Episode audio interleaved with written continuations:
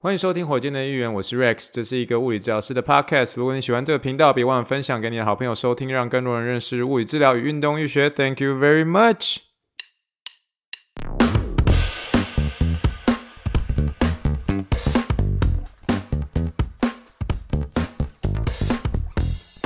Morning, morning, good morning. Think big, dream big, and let's make it to the Rockets，今天是二零二三年四月十六号，欢迎收听第几把三十五期的火箭队一员。各位听众大家好，你好，你好，你好。我现在人是在。高雄的冈山哦，跟啊、前一集一样，有跟大家预告过，我们今天会到了这个高雄来。我们昨天其实就是啊、算是我跟我太太来到，就是我好朋友的家里。那我好朋友呢，今天其实是会是一个很特别的一集。原则上，我这位朋友呢，他的名字就大家就可以简称他阿昌好了。那阿昌呢，他本身是我这个大学，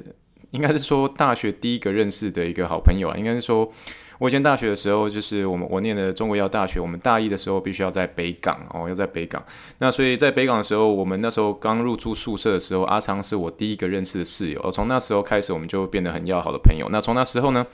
我们就一路当室友，一路当好朋友。然后念书的时候也是很好要很要好的伙伴。然后每次我只要呃，回台湾的时候，我一定会来冈山哦，所以有时候我会跟这个我的好朋友就说，就是或跟我家人说，冈山仿佛是我这个第三或第四个故乡哦，除了泸州跟德州以外，那冈山这个地方也是越来越熟，所以每次来高雄的时候，都会有一些新的一些发现哦。那当然呃，待会的时候阿昌会来上我们一下节目一下，算是我简单的给他做个专访一下。那这对火箭队议员来说，他会是第二位上火箭队议员的受访的一个呃物理治疗师啊，我们火箭。因为有些时候会给大家一些新奇的一些改变，有些时候是我自己讲，大部分是单口讲啦。可今天蛮难得，他也愿意接受我这个简单的一些访谈访问，到时候会简单的分享他的一些他的一个工作经历，然后稍微也跟大家介绍一下冈山这个地方哦。那我们待会的时候，我们就准备开始喽。先试一下，好，阿昌准备好了吗？好。好啦，各位这个火箭队员听众们，大家好哈！我们今天就是邀请我这个非常要好的朋友阿昌，我跟他们全家人都非常非常的要好，因为他们家其实给我很多很棒的一些招待。然后之后我都有带我太太来，然后我太太本身她其实没有很常来高雄，可是每次来高雄的时候都有一些新发现。可是我们今天要邀请要上火箭队员的第二位来宾呢，就是我的好朋友，非常非常好朋友，超级好朋友，就是我们的阿昌。阿昌跟这个火箭队员听众们 say hi 一下，哎。火箭队员，观众各位大家好，好跟大家说嘛，阿昌其实有一点点小紧张哦，可我觉得我们是用有点最自然的方式来跟大家闲聊一下啦。那阿昌要不要开始之前的时候，你简单跟大家自我介绍一下？你一开始的时候，比如说我们先，我们先就从我们毕业当兵完之后，我们开始聊起好。那你在呃当兵完之后，你的呃你花了多少年在哪个地方职业？那你现在在哪个地方职业？跟大家简单的哦，简单的介绍一下你的学经历背景。那我跟阿勇、阿红一样，我你们也是中国医药大学的物理治疗系。对，那毕业之后，然后我当完兵退伍之后，我就先在台南的地区医院工作。那在那边工作四五年之后，我接着又回到高雄，就是冈山秀传的复健科，也是地区医院。那在那边工作也大概工作三四年、四五年吧。对，那因为。呃，在我们台湾的健保环境下，其实我们治疗师并不能很好的执行我们的一些专业，对，那所以就一直有个想法，想要跳脱这个环境，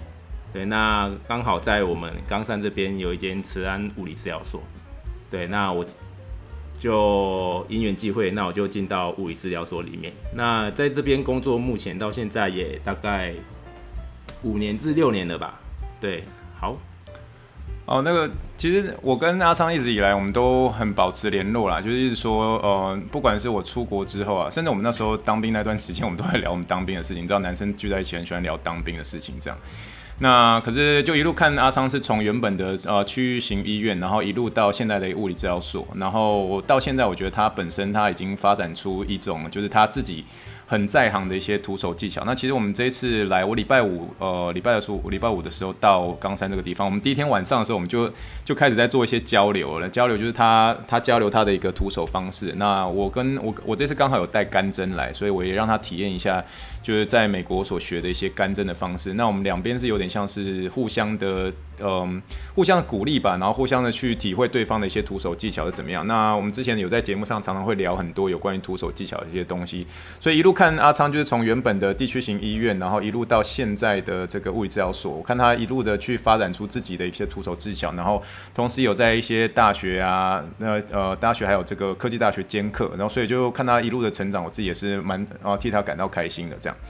那阿昌，我们聊到一些徒手的东西哦。我们呃，在尤其在我在德州的时候，每次面试的时候哦、接受一些医院的一些面试，我们都聊到说，嘿，What's your favorite area to treat？就是说你最喜欢治疗的关节，你最喜欢治疗的区域是哪里？针对徒手治疗上，那可不可以阿昌分享一下你最喜欢治疗的区域，最喜欢治疗的关节是在哪里？嗯，针对最喜欢治疗区域或关节，我本人是没有自己是没有说特别喜欢或不喜欢的。对，但如果以临床上自己，我觉得遇到比较大挑战，可能还是在一些中轴的，嗯，颈椎吧、腰椎，然后甚至是肩关节这一部分。为什么它会让你觉得很紧张？呃，因为我觉得像是肩关节，它是我们人体活动活动度最大的关节嘛。对，所以其实在这边，甚至它会连接到我们的胸椎、颈椎。对，所以在这一部分，我们在临床评估上其实是会更需要用一些心思去评估到底是哪个问题、哪边的问题引起的。对，所以我觉得这一部分对我来讲是可能会比较有挑战的关键。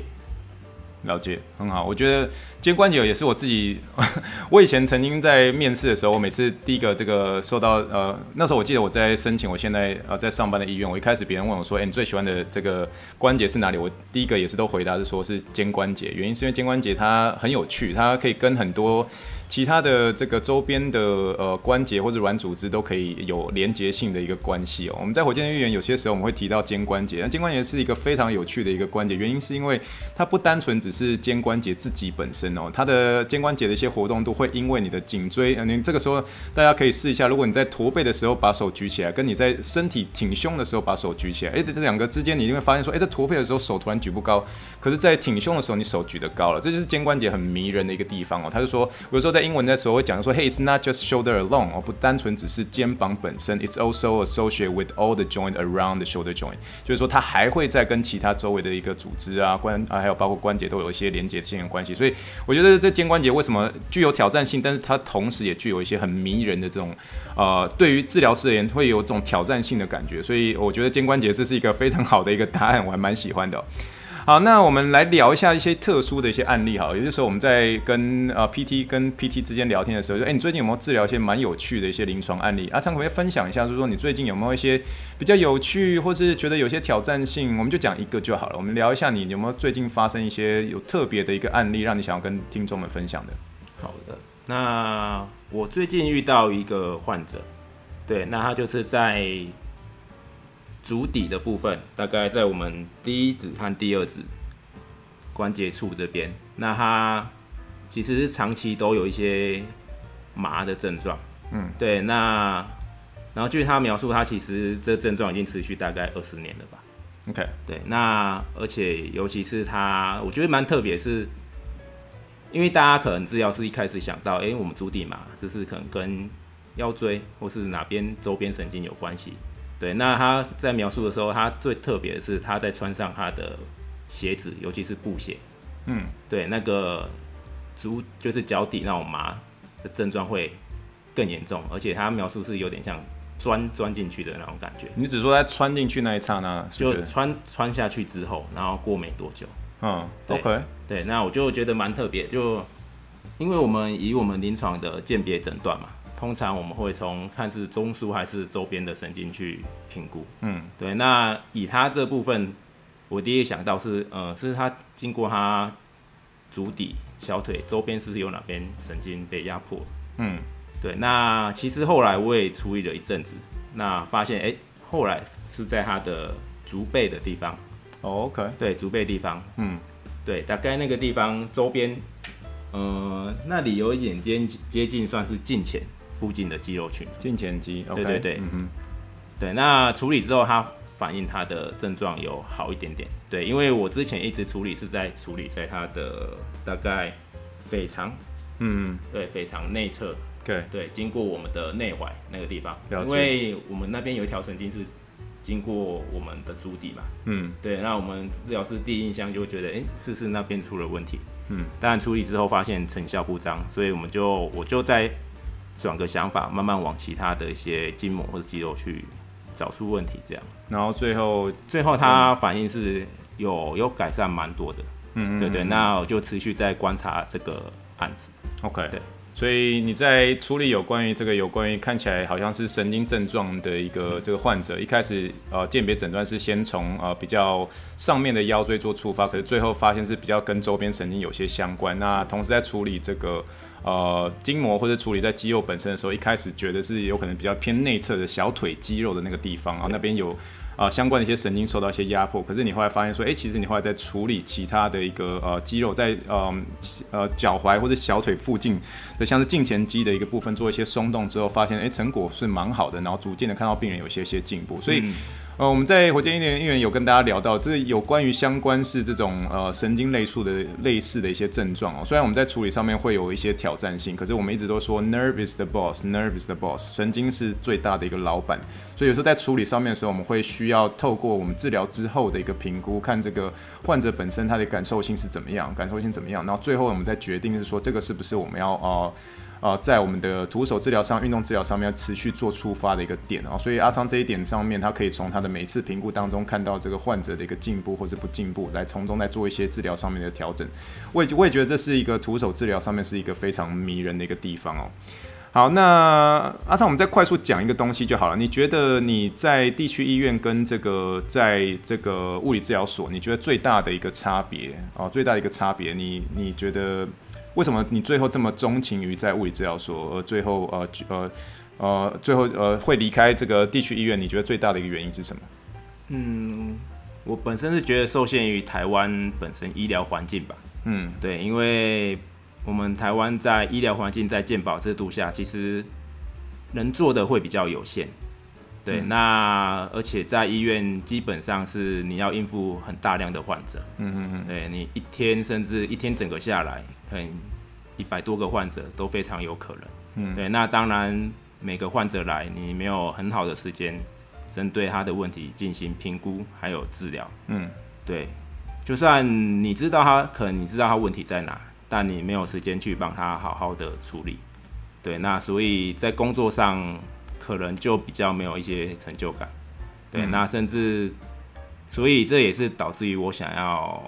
转换环境。对，到物理治疗所关系的关系，嗯哼，那物理治疗所当然来的患者都是一对一，对，那我们就有足够的时间去帮他评估，嗯，因为我觉得对物理治疗师来说的话，评估是我们一个蛮重要的环节，嗯，对，你只要问题找到了，那治疗当然就是事半功倍嘛，是对，那所以、嗯、这也是我想要跳脱。从地区医院跳脱到物理治疗所，一个蛮重要的因素。对，那另外当然，呃，牵涉到比较现实的层面，我们的心智当然也会比较有所成长。嗯嗯。对，那当然你这样子对自己的一些呃工作的嗯成就感吧，嗯，是会有所提升。嗯，对。我觉得阿汤讲的，就是我我是可以完完全全体会。其实我那时候在出国之前的时候，我其实虽然 同时在西周上班嘛。啊，虽然大致上离呃物理治疗离得有点远，可是我那时候同时在这个呃某一间这个 新北市的一个诊所去兼啊，每一个礼拜大概就兼那个礼拜一跟礼拜二这样。可是那时候我的物理治疗的经验就只有在那间诊所，可是多半诊所都是诊博诊所啊，地区性医院都是这种跑电疗这种，就是属于这种啊健保来 cover 的这种。然后那时候我印象很深刻的是说，每次我们大概看完之后，我们都计算一下我们当天看的一个一个病人总共有多少。所以还记得有一天结束之后，然后那个有个经理告诉我说：“哎、我们破纪录了，破纪录什么？”他说：“我们当我们当天光是一整个上午只有四个治疗师，然后一共看了一百个一 一百个患者。然后我记得那时候我就准备要回去申请申请匹兹呃匹兹堡大学，然后刚进去这个匹兹堡大学那个时候，我们就有另外一个从其他国家的呃其他国家来的一个治疗师啊、跑过来问我，就说：‘哎、那你你通常一天大概有几个病人，我就说我一个早上就大概一百个病人，那智利的一个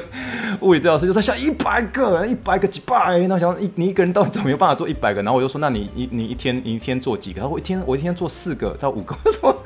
这个是我觉得觉得我这是一个非常错误的回答，因为我们那时候没有让这位这个国外的一些这个治疗师让他了解到我们这个健保体制上面的一个差异，以至于说有些时候真的健保体制上面会真的是以量取胜，以至于说治疗师的一个这个专业上面没办法发挥。你自己心里想看看，你有怎么有办法在一个人的情况之下，同时评估一百个一个早上评估一百个病人这种情情况？所以这个我觉得真的是到了这个物理治疗所之后，你才能真的是有点像是一对一的去帮助每一个患者去解决他的一个问题。所以我个人也是，呃，如果是我今天在台湾职业的话，我也是比较会偏向这样子的一个治疗环境，一对一的，然后真的去聆听这个患者的声音，去了解他的问题是什么。就像阿芳刚刚所说的，呃，评估是物理治疗师的一个很大最可以几乎基本上是最大的一个价值，因为物理治疗师是一个动作的一个专家。如果我们没有评估的话，我们怎么知道知道这个患者的问题是在哪里呢？所以这一点，我觉得阿昌你分享的非我非常认同啊。那我们今天结束之前呢，我们就稍微简单一下，好不好？我们轻松一点聊一下这个冈山，因为其实我每次来冈山的时候，都发现这个冈山，冈山就是有很大的一个这个拓展，尤其是。冈山从原本我那时候以前大学的时候去来找阿昌的时候，然后每次都发现说，哎，其实冈山这个地方那时候已经开始有这个高雄捷运起来，可是还没有算是完全的一个发展起来。可是现在你要看什么 Uniqlo 啦，你要看这个无印良品啊，各式各样都有。阿昌要不要快速介绍一下这个冈山的一个几个特产，好不好？让这个火箭队员听众们，我们也也有呃不少的这个呃冈这个这个高雄的听众们啊，让介绍一下，简单介绍一下冈山有什么好吃的什么。什么特殊的东西来这个冈山那个地方绝对不要 miss 的。好，那大家来冈山，第一个应该比较常想到就是冈山羊肉嘛。嗯，对，我们冈山羊肉这边真的是非常多家，嗯，可以让你们选择。好，你你推荐一下你最喜欢吃的，你们家、嗯、你们家你们家就好，没有关系。我们家都会吃，我们家。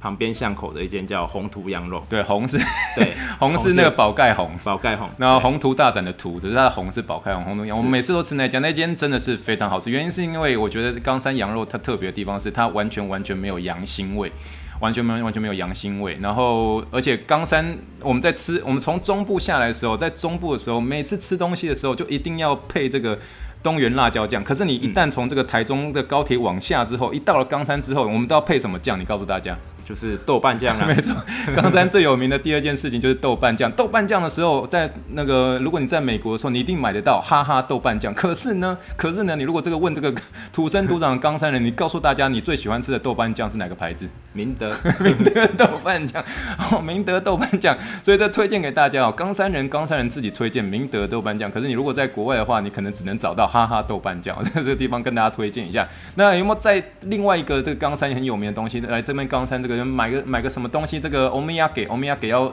带回去给你的家乡的朋友。这个时候你要买什么样的欧米亚给？大家可以买个蜂蜜哦，对，可以买冈山的一个蜂蜜。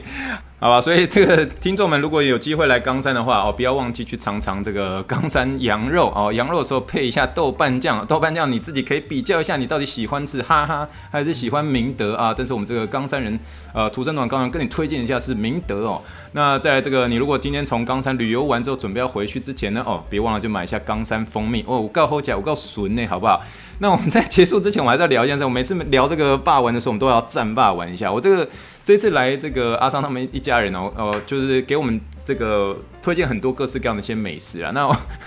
我，们在聊霸王的时候，他们一家人也是很喜欢吃真的霸王。这个时候我就心里就哦，有种就啊，终于被人家认同的感觉，就心里就很开心。可是呢，我觉得非常特殊的一个现象是，他们的霸王，他们的霸王是在。早上的时候吃的好不好？他们不是在下晡，也不是在暗时，他们的霸王是在早上吃。哎，阿文阿阿昌介绍一下，你们霸王为什么会在早上的时候吃霸王？那针对这个问题，因为他早餐就出外卖了，早上就出外卖。哦，可是你们你们那间霸王店是有蒸的，然后有炸的，是是是。那、啊、你是不同煎的啦。那你可以解释一下，你可以解释一下为什么你比较喜欢吃这个蒸的霸王吗？我觉得蒸的就比较口感比较。针对来讲比较清淡一点。答对，答对，讲的太好了。炸的真的太有了。没 错没错，我终哦终于遇到一个这个心有戚戚焉。只要聊到霸王的时候，大家有些人哦中这个中部的朋友们会跟我赞，就说明明就是炸的比较好吃。然后我这个终于听到有人跟我心有戚戚焉，说没错，我也是觉得真的比较好哦，真的比较好啊。不过这个霸王是怎么样的霸王？每个人呢这个因口感而定哦，就像你配肉拌酱的一样哦，豆瓣酱一样。有些人喜欢明德，有些人喜欢哈哈，这个就是纯粹个人口味而定啦。不过呢，我们今今天真的是话说回来，非常谢谢今天阿昌愿意去上我们火箭队议员这一集，成为我们火箭队议员第二位专访的人物。我们这边谢谢阿昌。阿昌，我们在结尾之前，你有没有什么东西要跟听众聊的？哎、各位如果在听这个听众，大家是物理治疗师的话，对，就如果想要从医院踏到一些像治疗所，对，除了将你本身自己的实力准备好，因为像我在踏出去之前，也是心里会有些忐忑，对，怕自己哎、欸、有没有办法好好处理这一块。但我觉得只要你有心呐、啊，其实慢慢出去都是。慢慢累积实力，那自然会做出自己的成绩的。太好了，嗯，阿长，谢谢你啊，非常讲的非常好。那这个这个地方我们就准备做个结尾啦，那我们就一起说声拜拜啦，Thank you，阿长说拜拜，拜拜，好啦，谢谢各位各位听众啊。